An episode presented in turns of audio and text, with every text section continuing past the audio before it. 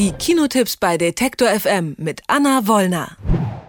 In dieser Woche müssen wir bei den Kinotipps über zwei große Helden sprechen. Einmal Spider-Man, der in mehrfacher Ausführung sogar auftritt in einem neuen Animationsfilm Schrägstrich Cartoon, nämlich Spider-Man A New Universe und dann über Peter Jackson, denn auch der meldet sich zurück im Kino nach der sehr, sehr guten Herr der Ringe-Trilogie und der sehr, sehr dürftigen Hobbit-Trilogie, jetzt mit einer weiteren Buchverfilmung, nämlich Mortal Engines und beide Filme gesehen hat. Anna Wollner. Hallo Anna. Wir fangen mal mit dem Spider-Man-Film an. Da werden ja viele denken, hä, warum jetzt schon wieder ein Spider-Man-Film? Eigentlich äh, spielt doch Tom Holland Spider-Man und der ist ja, ja, das kann man glaube ich schon sagen, dem ist im letzten Avengers-Film nicht gerade das Beste zugestoßen. Also da wissen wir noch gar nicht, wie es weitergeht. Aber das ist jetzt ein Film, der gar nicht in diesem Universum genau spielt, sondern irgendwie in mehreren Universen, oder? Gibt in diesem Film mehrere Dimensionen und er hat jetzt auch mit der ganzen Avengers-Reihe erstmal nichts zu tun, sondern ist von Sony Classic Animation oder Sony Picture Animation ein Vorstoß, Spider-Man auch mal animiert durch die Wolkenkratzer schwingen zu lassen und wie das hier funktioniert, absoluter Wahnsinn. Sowas haben wir alle noch nicht gesehen, denn die kreativen Köpfe hinter diesem Film sind Phil Lord und Chris Miller. Die haben zum Beispiel auch 21 Jump Street und Lego The Movie gemacht. Also die wissen, wie Anarchie im Kino funktioniert.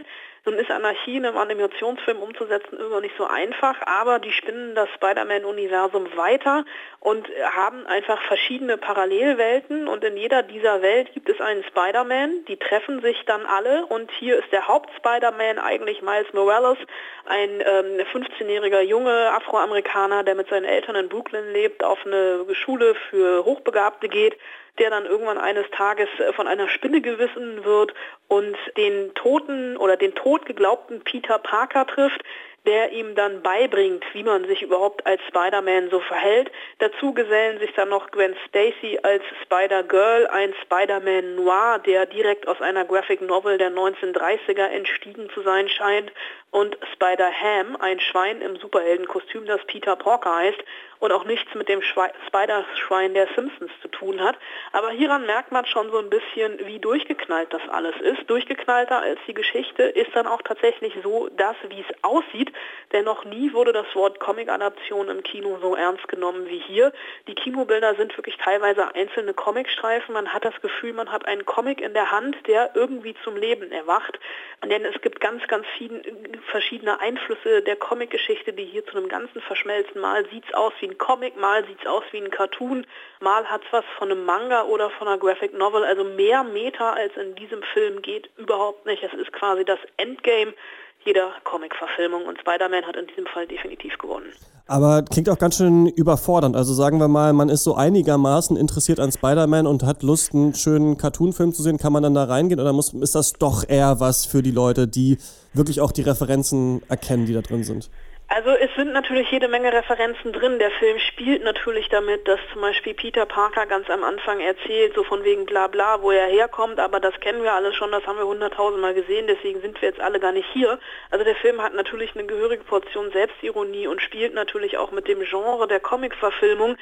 Ich glaube aber, es gibt niemanden auf dieser Welt, der noch nie von Spider-Man gehört hat. Man hat, glaube ich, auch sehr, sehr viel Spaß, wenn man Spider-Man jetzt nicht auswendig kennt, einfach weil die Bilder und die Macher des Films so neu und so unglaublich sind, dass es sich allein deswegen lohnt. Neu und unglaublich sieht für mich der Look von Mortal Engines nicht aus. Das ist der neue Film von äh, Peter Jackson, ist auch eine Buchverfilmung. Und ähm, ja, ich habe da so ein paar Pferde im Rennen, denn alle meine Freunde wollen den unbedingt sehen. Und ich denke mir schon, nee Leute, das wird doch wieder nichts. Das wird doch wieder so eine große CGI-Schlacht wie, weiß ich nicht, Pacific Rim 2, von der man denkt, eigentlich hätte man Lust mal wieder auf hirnlose Unterhaltung, aber dann bekommt man nichts. Sag doch mal, soll ich da reingehen, wenn ich Lust habe, das Gehirn auszuschalten und eine ja, spannende Geschichte zu sehen? Nee, Überhaupt nicht. Also ich muss, kann dir hier dein Wochenende quasi retten. Mortal Engines Krieg der Städte musst du definitiv nicht gucken. Ich kann, kann noch nicht mal sagen, dass Peter Jackson sich hier verhoben hat, weil der hat den Film nur produziert und zusammen mit seiner Frau das Drehbuch geschrieben. Regie hat hier Christian Rivers geführt, der ähm, die Second Unit, glaube ich, gemacht hat beim Hobbit oder beim Herrn der Ringe, also tatsächlich aus diesem Peter Jackson-Team kommt. Es ist für Peter Jackson auch tatsächlich irgendwie ein Herzensprojekt, er hat lange daran gearbeitet. Ähm, hat zwischendurch auch noch sogar den Hobbit gemacht. Es ist hier wirklich eine epische oder eine vermeintlich epische Geschichte, die in der Zukunft spielt, im dritten Jahrtausend. Die Welt ähm, ja, ist in so einem klassischen postapokalyptischen Endzeit-Szenario, sieht sie sehr, sehr trocken, sehr, sehr spröde aus. Es gibt keine festen Städte mehr, sondern fahrende Siedlungen auf Rädern, die immer unterwegs sind auf der Suche nach Rohstoffen, auf der Suche nach Nahrung oder auf der Suche nach anderen Städten, die sie, wenn sie größer sind, verschlucken können und mit deren Rohstoffen wieder Treibstoff haben. Darin entspinnt sich dann eine, ja, wie soll ich sagen, ähm, Mischung aus ach guck mal, hier ist Mad Max, ach das erinnert mich ein bisschen an Star Wars und hier haben wir auch noch die Tribute von Panem. So ungefähr ist die Geschichte, die Dialoge absolut hölzern, die Figuren total blass. Es sind zwei junge Leute im Mittelpunkt mit Kindheitstrauma, die sich im Kampf gegen das Böse stellen und dann gibt es tatsächlich diesen klassischen Star Wars Moment aller Luke, ich bin dein Vater. Das Einzige, was an diesem Film noch einigermaßen funktioniert, ist in den ersten 15 Minuten, wie hier wirklich dieses Worldbuilding funktioniert, die Kamera über die öde Landschaft fährt und die Städte durchs Bild fahren. Das sind wirklich riesende lebende Maschinen mit riesigen Motoren, die alles plattwalzen und sich gegenseitig jagen. Das allerdings sieht man vermutlich auch schon im Trailer und danach geht es wirklich rapide bergab. Deswegen sage ich in dieser Woche, ich habe ein Herz für Spider-Man und keins für Mortal Engines. Mich würde trotzdem mal interessieren, dieses Genre, wie ich das mal nennen möchte, also Jugendliche ziehen in den CGI-Krieg, das habe ich das Gefühl, kommt irgendwie dauernd im Kino, also ob es Ready Player One ist oder Valerian oder selbst der Nussknacker.